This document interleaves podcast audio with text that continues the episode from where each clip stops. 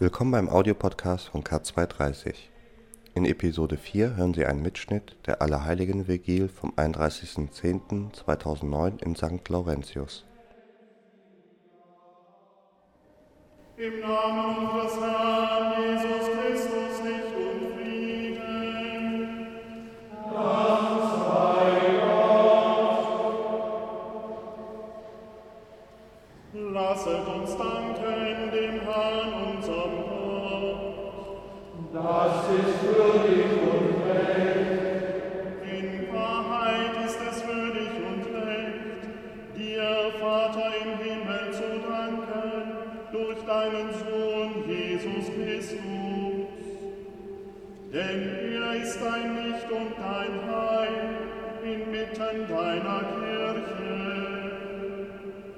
Er hat sie erbaut auf dem Fundament der Apostel durch den Dienst der Propheten, der Mörderer und Evangelisten.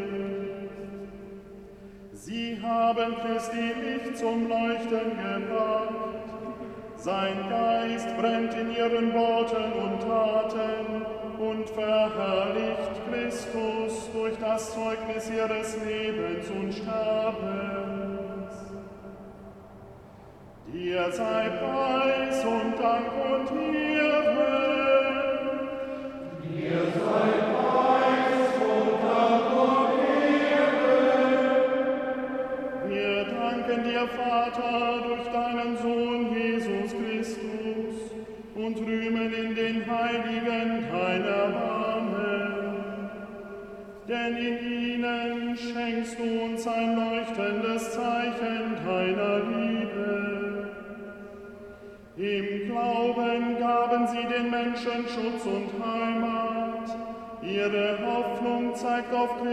den Morgenstern. In Liebe öffneten sie Herz und Hände für die Kleinen und Armen. In ihrem Herzen ganz mit Christus verbunden, wurden sie in Wort und Tat zum Abbild der Güte Gottes.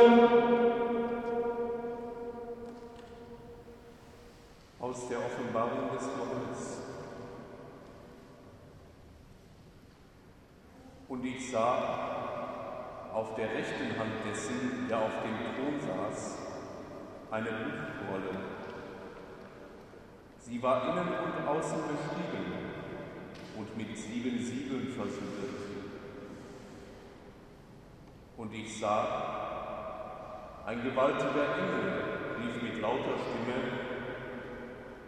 Wer ist würdig, die Buchrolle zu öffnen und ihre Siegel zu lösen?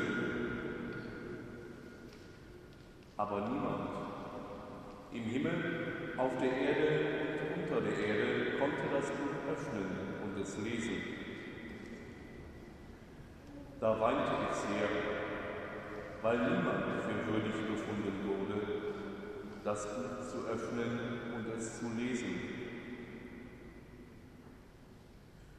Da sagte einer von den Ältesten zu mir, weine nicht. Gesiegt hat der Löwe aus dem Stamm Juda, der Spross aus der Wurzel Davids. Er kann das Buch und seine sieben Siegel öffnen. Und ich sah, zwischen dem Thron und den vier Lebewesen und mitten unter den Ältesten stand ein Lamm es sah aus wie geschlachtet und hatte sieben Hörner und sieben Augen.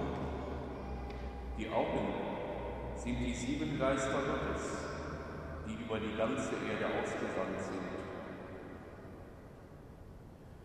Das Lamm trat heran und empfing das Buch aus der rechten Hand dessen, der auf dem Thron saß. Als es das Buch empfangen hatte, fielen die vier Lebewesen und die 24 Ältesten vor dem Lamm nieder. Alle trugen Harfen und goldene Schalen voll von Räucherwerk. Das sind die Gebete der Heiligen. Und sie sangen ein neues Lied. Würdig bist du, das Buch zu nehmen und seine Siegel zu öffnen. Denn du wurdest geschlachtet und hast mit deinem Blut Menschen für Gott erworben, aus allen Stämmen und Sprachen, aus allen Nationen und Völkern. Und du hast sie für unseren Gott zu Königen und Priestern gemacht. Und sie werden auf der Erde herrschen. Ich sah und ich hörte die Stimme von vielen Engeln rings um den Thron und um die Lebewesen und die Ältesten. Die Zahl der Engel war zehntausend mal zehntausend und tausend mal tausend. Sie riefen mit lauter Stimme, würdig ist das Lamm, das geschlachtet wurde, Macht zu empfangen, Reichtum und Weisheit Kraft und Ehre, Herrlichkeit und Lob. Und alle Geschöpfe im Himmel und auf der Erde, unter der Erde und auf dem Meer. Alles, was in der Welt ist, hörte ich sprechen, ihm, der auf dem Thron sitzt und dem Lamm gebühren Lob und Ehre und Herrlichkeit und Kraft in alle Ewigkeit. Die vier Lebewesen sprachen Amen. Und die 24 Ältesten fielen nieder und beteten an. Oh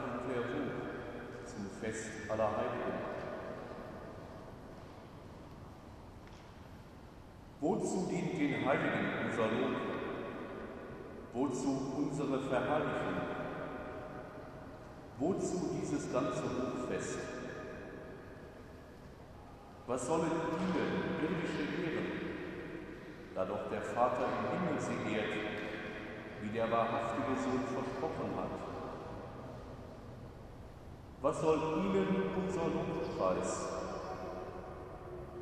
Die Heiligen brauchen unsere Ehre nicht. Unsere Frömmigkeit gibt ihnen nichts.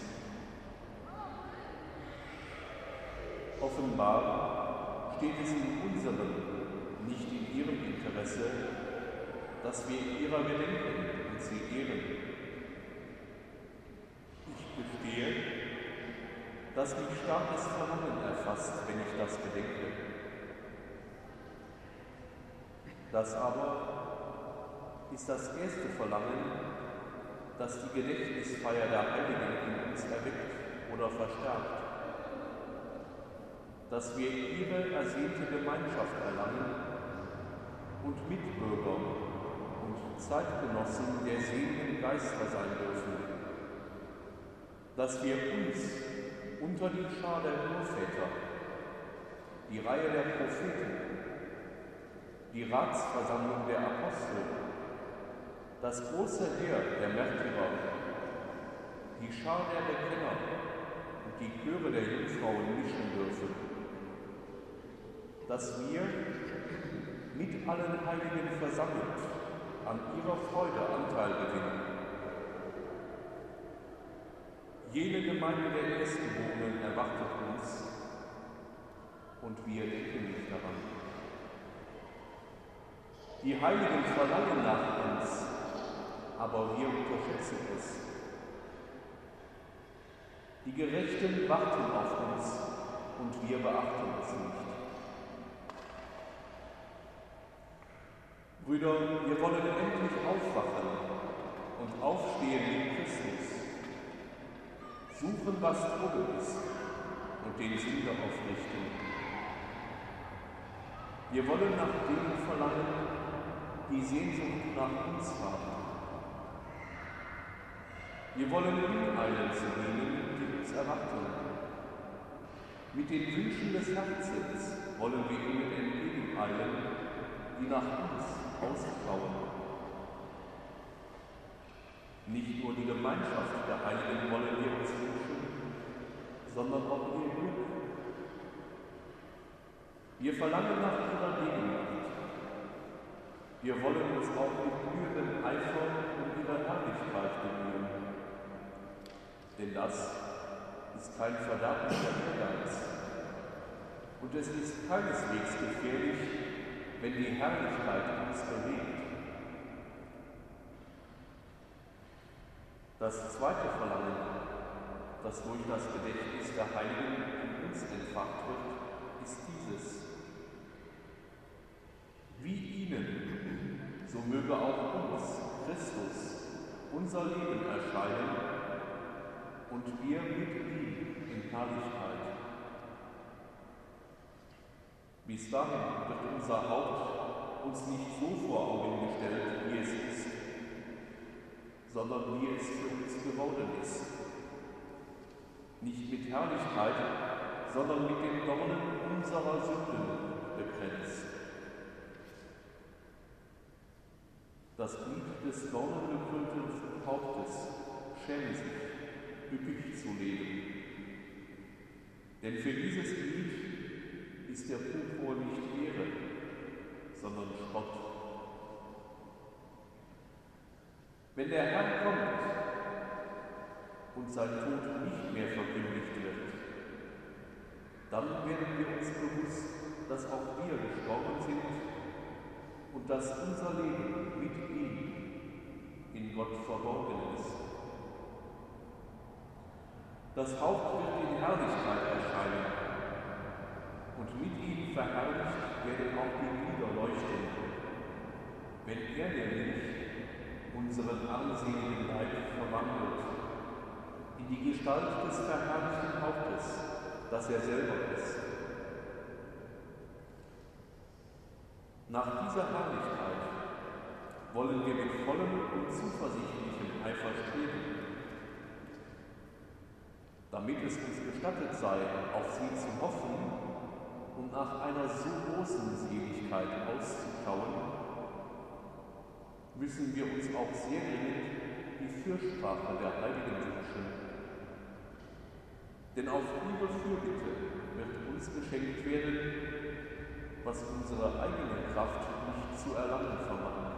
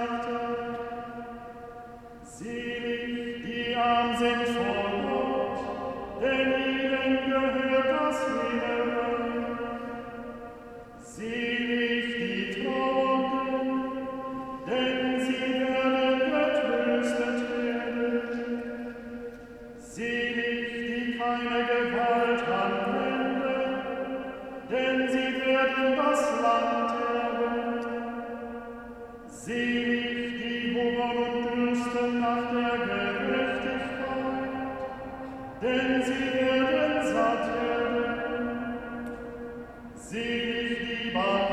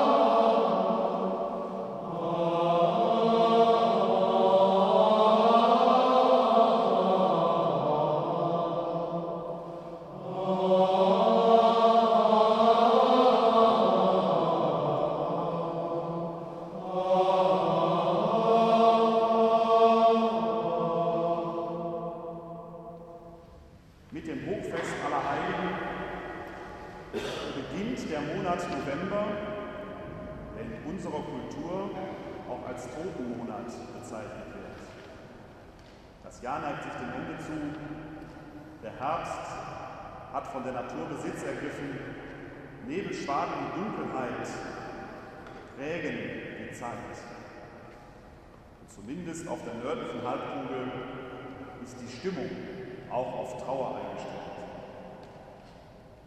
Aber all das, was dieses Allerheiligenfest prägt, dieser 1. November, steht dem eigentlich deutlich entgegen.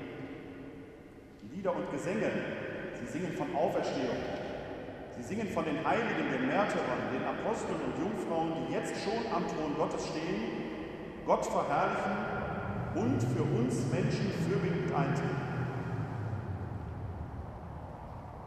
Fürbittend eintreten. Wir haben vorhin in der Lesung von Bernhard Clairvaux gehört, die Heiligen brauchen unser Gebet nicht. Wenn, dann brauchen wir die Fürbitte der Heiligen. Eigentlich kann man noch weitergehen, denn es ist kein Zufall, dass wir am 1.11 das Evangelium aus dem Matthäusevangelium hören, die acht Seligpreisungen, die eigentlich, wenn man genau zählt, neun Seligpreisungen sind. Denn die letzte, selig seid ihr, wenn ihr um meinetwillen beschimpft und verfolgt und auf alle mögliche Weise verleumdet werdet, freut euch und jubelt, euer Lohn im Himmel wird groß sein. Diese letzte Seligpreisung prägt doch oft unsere christliche Existenz sicherlich die letzten 2000 Jahre, aber auch heute noch. Christ zu sein und sich dafür in der Öffentlichkeit zu bekennen, ist manchmal nicht leicht. Wir würden es gern verstecken. Aber die Kirche lebt von mutigen Zeugen, so wie sie die Heiligen waren und so wie wir es auch in dieser Zeit sind. Man könnte jetzt meinen, man kann sich dadurch erst das Heil und die Ewigkeit verdienen.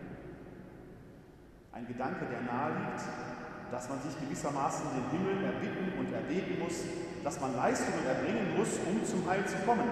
Haben nicht die Heiligen gerade das vorgelegt? Haben sie nicht gerade ihr ganzes Leben geopfert und sind gerade deshalb Gott? Sicher, das ist nicht zu leugnen. Die Heiligen sind große Vorbilder und wir sollen ihnen nacheifern. Aber es kann nicht darum gehen, dass wir uns das Heil verdienen. Christus ist für uns gestorben.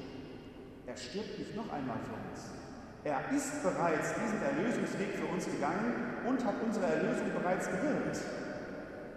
Die Seligpreisungen, die wir gerade gehört haben, lauten deshalb auch nicht, selig werdet ihr irgendwann einmal sein, wenn ihr dieses oder jenes getan habt. Nein, sie lauten, selig seid ihr jetzt schon in dieser Zeit. Paulus hat das gewusst, dass das Heil nicht etwas ist, das irgendwann in der Zukunft einmal auf uns zukommt, was vielleicht sogar erst nach unserem Tod eintritt. Für Paulus war das Heil schon hier gegenwärtig. Und Jesus selbst hat es immer schon gesagt, das Reich Gottes ist mitten unter euch, es ist nahe. Heil ist etwas, was nicht irgendwann kommt. Heil ist etwas, was jetzt eintreten soll. Und Paulus nennt deshalb die, die an Gott glauben, konsequenterweise die Heiligen. An alle Heiligen feiern wir deshalb nicht nur die großen Heiligen, denen wir als Vorbilder nacheifern, die wir nachahmen wollen. Nein, an alle Heiligen sollten wir auch aufmerken und auf uns selbst schauen, wie können wir dieses Heiligsein in dieser Welt neu aufleuchten lassen. Und wenn wir die Seligpreisung uns näher anschauen, dann sehen wir, dass es nicht immer nur um die großen Taten, um das um Christi willen verfolgt und beschimpft werden geht. Nein, es sind oft die kleinen Taten, die den Alltag prägen. Selig die Trauernden, denn sie werden getröstet werden.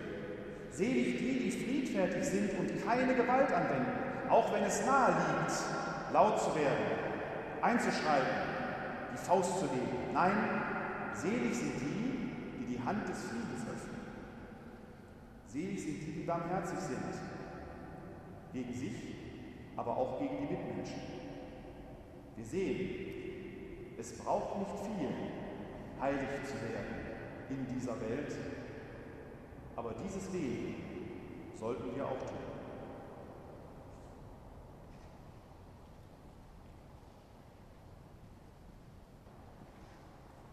Als Christen wissen wir, dass die, die uns vorausgegangen sind, jetzt schon am Thron Gottes stehen, Gott dort verherrlichen und ihn von Angesicht zu Angesicht schauen.